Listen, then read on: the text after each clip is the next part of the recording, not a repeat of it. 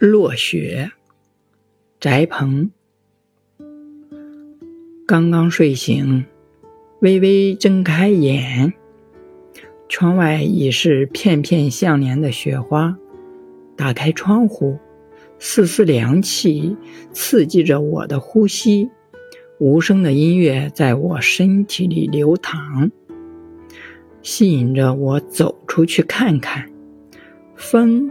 夹杂着一片片雪，扑打在我的脸上，然后融化。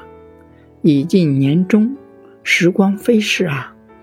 贺岁电影依然上映，而我却没有心情去看。也许我的春天真的不远了。然而，希望渺茫的，就像哈欠一样，吹过就散。回到屋里。沏杯红茶，和着缠绕我的那份寂寞喝下去。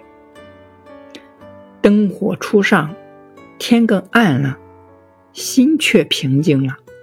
打开刚寄回来的新书，是莎士比亚的十四行诗，一股穿越时光的炙热情感扑面而来。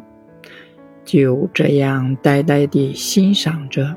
陶醉其中，越发不得自拔。生与死，爱与恨，美貌与衰老，欢乐与悲伤，交汇其中，让我久久不能释卷。永不干渴的诗意源泉，正借此滋润心田。我的心因此得到了暂时的慰藉。